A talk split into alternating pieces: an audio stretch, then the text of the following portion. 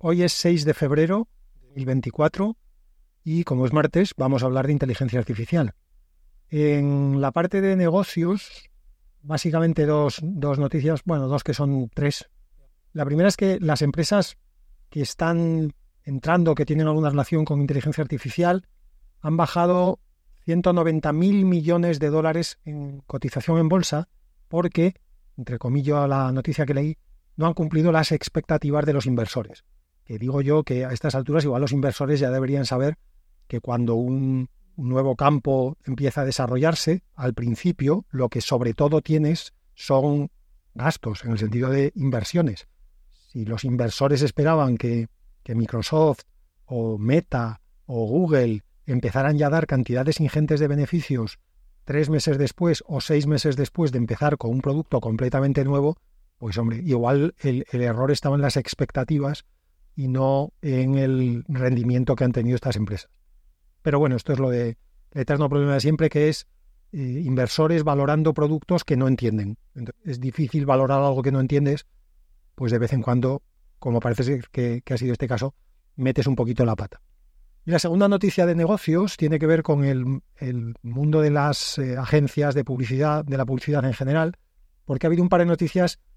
que supongo que no serán las únicas que, hemos visto ni que veremos en el sector, y es eh, el principio de las grandes inversiones que yo creo que va a haber en todas estas empresas en herramientas de inteligencia artificial, sobre todo en, herramientas generativas y sobre todo en herramientas generativas visuales, de imágenes, de vídeos, etc.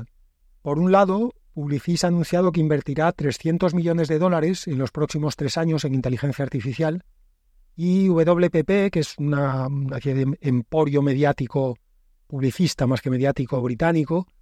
ha anunciado también que invertirá 317 millones de dólares en inteligencia artificial, pero no, no en los próximos tres años, sino en 2024, y que además es un ritmo que espera mantener durante los próximos años, este ritmo de unos 300 millones de dólares al año. El objetivo en el caso de WPP es reducir costes en unos 150 millones de, de dólares anual a partir de 2025, mejorar los ingresos un 3% y reducir, eh, perdón, y aumentar un punto el, margen de beneficio. Claramente en, el mundo de la publicidad las herramientas generativas eh, visuales tienen el, campo abierto. Poder generar imágenes y vídeos a partir de textos o a partir de, prompts y, y poderte crear tus propias herramientas internas para esa generación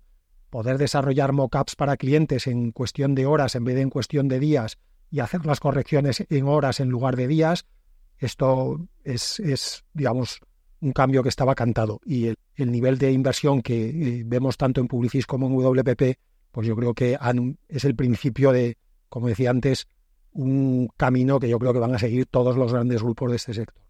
Y en el área de desarrollo, pues un montón de actividad, como ha pasado en las últimas semanas. Eh, voy a hacer dos bloques, que es la actividad que ha habido en el área de código cerrado, o digamos de las grandes, y por otro lado la actividad en código abierto. En las grandes, por no decir código cerrado, porque dentro de las grandes voy a meter a Meta, que hasta ahora está sacando sus productos en código abierto, pero en, digamos en el grupo de los grandes emporios eh, que están desarrollando inteligencia artificial, pues por un lado Google ha anunciado dos cosas relevantes. Una es que su Gemini Pro la versión Pro de su motor,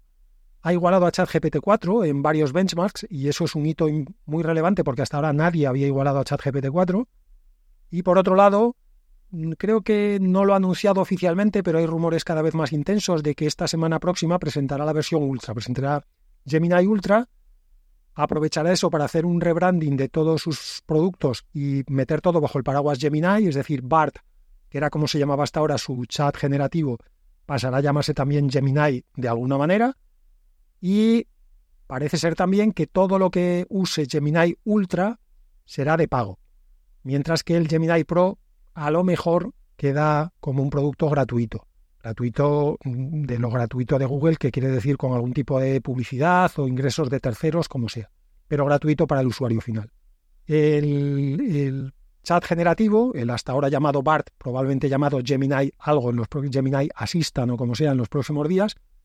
ya permite además, esta semana le han incorporado la funcionalidad de generar imágenes, lo mismo que hace ChatGPT con DALI, pues en, versión Google. Por otro lado, entre los grandes, Alibaba, que hasta ahora estaba bastante calladito, pues se ha unido a la fiesta y ha presentado un, VLM, un Visual Language Model, eh, que además lo ha liberado como open source de momento y que según ellos, en los benchmarks que ellos han hecho, está en el digamos, está en la liga de Gemini Ultra y de ChatGPT, no ChatGPT 4 de texto, sino el ChatGPT 4 visual. Anthropic también ha anunciado que lanzará la versión 3 de Claude, que es su, su chat generativo, durante este año. Meta ha anunciado que ha empezado el training ya de la versión 3 de Llama. Y OpenAI ha anunciado que ha empezado el training de ChatGPT 5. Si los plazos son parecidos a los del 4, que llevó más o menos unos tres meses el training y más o menos seis meses el fine-tuning, los safety checks y tal y cual, pues se estima que ChatGPT 5 se presentará a finales de noviembre. Que por otro lado, a OpenAI le vendría muy bien porque ya habrían pasado las elecciones americanas y eso quiere decir que no lanzarían el ChatGPT 5 en plena campaña y en pleno follón que siempre se monta allí con estas cosas y lo podrían lanzar en un momento más calmadito donde no hubiera demandas y contrademandas de fake news y fake vídeos y fake audios y de todo. Con lo cual, eh, todo apunta que por plazos de desarrollo y por conveniencia política llegará ChatGPT 5 hacia finales de noviembre de este año. Y por otro lado, eh, dentro del área, digamos, de, como decía, de los grandes, meto en el grupo de los grandes a China, como si fuera una única empresa, que no lo es, pero a muchos efectos sí. En China se han aprobado ya 14 LLMs eh, para aplicaciones empresariales y comerciales. China, por su peculiar modelo político, tú no puedes montar una empresa de inteligencia artificial, crear un, modelo base y lanzarlo y empezar a hacer cosas, sino que te lo tiene que aprobar el gobierno. Bueno, pues de todos los que se han eh, presentado ya han aprobado 14. Y entre esos 14 hay uno de Xiaomi, el fabricante de, bueno, de móviles y de todo tipo de cosas que lleven chips. Y está también la, me iba a decir startup, pero por el tamaño no es muy startup, la empresa de Li Kaifu, que ya hablamos de él en algún episodio, que es la, la de 01.ai. Así que China también se une a la fiesta, eh, no solo con Alibaba, que mencionaba antes, sino con estos 14 LLMs a los que les han dado licencia para que operen comercialmente. Dentro del grupo de grandes voy a meter también una noticia de Mistral, aunque no es muy grande, pero sí que tiene ya un peso importante en la industria, porque Mistral esta semana mm, ha hecho un poquito aquello de, oh, qué sorpresa me he llevado cuando he visto que se ha filtrado uno de nuestros nuevos modelos. Estas filtraciones, ya sabéis que es difícil saber si realmente es una filtración o es una manera de presentar el modelo de una forma que genere un poquito más de ruido, ¿no? A la prensa le interesa más el rollo este de, ay, un empleado descuidado se dejó su ordenador en un bar y gracias a eso se ha sabido que hay un nuevo modelo. Da, da más juego de cara a PR y prensa decir que te han, entre comillas, robado o filtrado un modelo que hacer una rueda de prensa y presentarlo tú, que eso a la prensa le interesa más bien poquito. Lo interesante de este modelo, que en, el código, digamos, su nombre en código era MIQ, M-I-Q-U, que son las iniciales de Mistral Quantized, es que es, como su propio nombre indica, un modelo cuantizado. Vamos a aprovechar esta noticia para aprender un poquito de jerga, que siempre viene bien, Cuantizar, la técnica de cuantización de los modelos no tiene nada que ver con la mecánica cuántica. Eh, es una técnica que lo que hace es intentar reducir los recursos necesarios para ejecutar el modelo. Y lo que hace es, hace esto intentando que los pesos que se han utilizado en el training, por eso no acorta ni reduce los recursos necesarios para el training, el training es el que es, pero una vez que has hecho el training, lo que hace es reduce el tamaño de las variables en las que se guardan los pesos del modelo. Básicamente lo que intenta es bajarlos de, de Flow 32, que es la estructura de datos que se usa en el training, bajarlo como mínimo a Flow 16 y en el caso más agresivo lo baja a int 8. O sea, baja números de coma flotante de 32 bits a números enteros de 8, con lo cual el ahorro en literalmente en computación es brutal. Claro, a costa de eso pierdes cierta precisión, pero la precisión que se pierde comparada con el ahorro que hay en recursos es muchísimo menor. Y, digamos que las cuentas salen muy a favor de cuantizar. Porque además de ahorrar en memoria, obviamente si los números que usas ocupan menos, en total el modelo ocupa menos. Luego todas las operaciones de matrices que tienes que hacer las haces con enteros de 8, no con floats de 32, y por lo tanto el proceso de, inferencia también es mucho más rápido. Con lo cual tienes un modelo que ocupa menos, menos memoria y que es más rápido en la inferencia. A costa de perder un poco de precisión es un precio más que razonable. Y por el lado de open source, aunque en este grupo de los grandes, como hemos visto, Meta sobre todo, que es la referencia ahora mismo, pero también Alibaba han presentado modelos open source y Mistral, por supuesto. Pero hay dos noticias, venga, tres noticias muy interesantes en el área de open source. Una es que la Allen Foundation, recordad que ya hemos hablado de ella, es la fundación que mm, creó en su día Paul Allen, Paul Allen el de Microsoft, ya no está entre nosotros.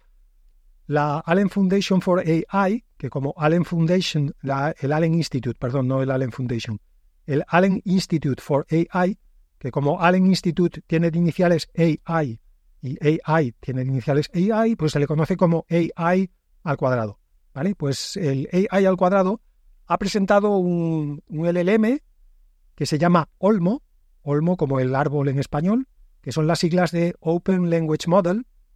y sobre ese modelo base ha presentado dos versiones ya entrenadas y listas para el uso, una de 7 de 7.000 millones de parámetros y otra de 1.000 millones de parámetros, y lo ha presentado todo, todo, todo, todo con licencia Apache 2. Es decir, el código, el modelo y el dataset que se ha utilizado para el training. El dataset está disponible en Hugging Face, es eh, dentro del mastodonte de, datasets que es Dolma. Dolma es un dataset que tiene 3 billones, billones europeos de, de datos. Bueno, pues ese dataset también está disponible y por lo tanto es el primer modelo que se presenta completo, todas sus fases, todos sus ingredientes, con licencia Apache 2. Gran movimiento porque hasta ahora tanto Llama como Mistral mantenían partes no open source, especialmente eh, los, datasets, los datasets de training y algunos de los pasos intermedios. Y otra de las buenas noticias es que en esa misma línea, una empresa, fundación, lo que sea, que se llama Nomic AI, ha publicado un modelo de embedding, que podríamos traducir como de incrustación, sería la, traducción más directa, pero en este contexto yo creo que es mejor hablar de un modelo de vectorización, porque lo que hace es vectorizar los textos, que es una de las es la primera fase que necesitas en, un LM, es vectorizar las prompts y, luego trabajar con los vectores y después desvectorizar el resultado final para que vuelva a ser texto. Bueno, pues ese nuevo modelo de vectorización lo ha presentado también en open source y con licencia Apache 2. O sea que fantástico, porque la vectorización es una herramienta que se necesita en cualquiera, en cualquier proceso de, de inteligencia artificial generativa a día de hoy, más adelante ya veremos si salen otras cosas, pero a día de hoy necesitas vectorizar sí o sí. Con lo cual tenemos un modelo de vectorización open source con licencia Apache y ahora también tenemos un modelo base, un LLM, Olmo, del, AI al cuadrado, que también todo el modelo, incluido el, datasets del training, está eh, publicado con licencia Apache 2. Fantásticas noticias. Y para completar las fantásticas noticias del open source, Hugging Face ha lanzado lo que ellos han llamado AI Assistants, que es básicamente lo mismo que los chatbots que presentó OpenAI hace una o dos semanas eh, sobre ChatGPT. Es decir, te puedes construir tus propios asistentes personalizados, crearte tus propios prompts y tus propias instrucciones eh, para que tengas un assistant especializado en algún tipo de tarea. Mm, si vais a la página de Hugging Face y veis los assistants que ya ha ido publicando la gente, pues hay de todo. Hay desde assistants para escribir eh, copy de, anuncios, de, publicidad, hasta vi uno que me parece que el assistant lo que estaba es personalizado para responderte como, no sé quién era, Marco Aurelio o alguno de estos. O sea, desde cosas curiosillas hasta cosas que realmente tienen un sentido práctico incluso de negocio. Y para terminar el episodio de hoy, un par de pildoritas por un lado, supongo que todos habréis leído, escuchado, porque ha salido por todos los lados, que la empresa Neuralink, que es de Elon Musk, el mismo de Tesla, el mismo de SpaceX, ha conseguido por primera vez implantar en un cerebro humano un chip que controla un ordenador. Han llamado al sistema BCI, Brain Computer Interface, y básicamente lo que permitía el chip este en el vídeo, si no lo habéis visto, buscadlo por ahí, es que la persona que lleva el chip está controlando una especie de videojuego en el ordenador, pues haciendo que el personaje salte, se mueva, gira a la derecha, gira a la izquierda, y lo hace todo sin tocar y sin interactuar con el ordenador, sino simplemente pensando. En el vídeo no me queda muy claro si es simplemente pensándolo o tienes que decirlo, porque la persona que, que tiene el chip va comentando todo lo que va a hacer que haga el personaje. Entonces dice, por ejemplo, ahora voy a saltar y ves que el personaje salta. Entonces no sé si el chip requiere que lo digas, si digamos, si lo que controla hace interface entre el sistema, por decirlo así, verbal del cerebro, o si directamente compensar en que muevas al, al personaje, el personaje se mueve. Pero bueno, en cualquier caso, un gran avance para, sobre todo para todas las personas que tienen algún tipo de eh, problema neurológico, paralizadas partes del cuerpo, incluso todo su cuerpo y, para las que un sistema como este sería espectacularmente no solo útil, sino que yo creo que esto sí que sería una labor humanitaria, ¿no? Permitir que esas personas puedan interactuar con el entorno y controlar, en este caso, un ordenador con, la mente. Y la segunda y última píldora es que eh, unos investigadores en Japón han construido el primer robot que en lugar de llevar piezas rígidas y motores y, digamos, piezas metálicas, han construido eh, tejido muscular eh, cultivado en laboratorio y se mueve con impulsos eléctricos que contraen y estiran ese tejido muscular, es decir, lo mismo que hacemos los bichos vivientes. en este caso es la primera vez que se hace y lo han... Es decir, este robot, no os imaginéis un tiparraco de metro 95, el robot medía 3 centímetros de altura y se desplazaba a una velocidad de 5,4 milímetros por minuto. Estamos hablando de un, caracol al lado de este sería medalla olímpica, pero bueno, es la primera vez que se hace, era una prueba, por decirlo así, de concepto, y la prueba de concepto pues ha salido bastante bien. Así que eh, yo, soy, yo soy muy partidario de que se investigue por esa línea, porque yo creo que una de las principales limitaciones que van a tener los robots, y en esto tengo cierta experiencia ya de hace muchísimos años, de cuando estudiaba la carrera incluso, es que la, el, resolverlo todo a base de piezas rígidas y motores eléctricos, yo creo que va a tener un techo mucho más cercano del que nos creemos. Así que abrir una nueva vía con tejidos flexibles, como, los, como el tejido muscular humano, me parece una línea muy interesante. Eso ha sido todo por hoy. Nos vemos el próximo martes.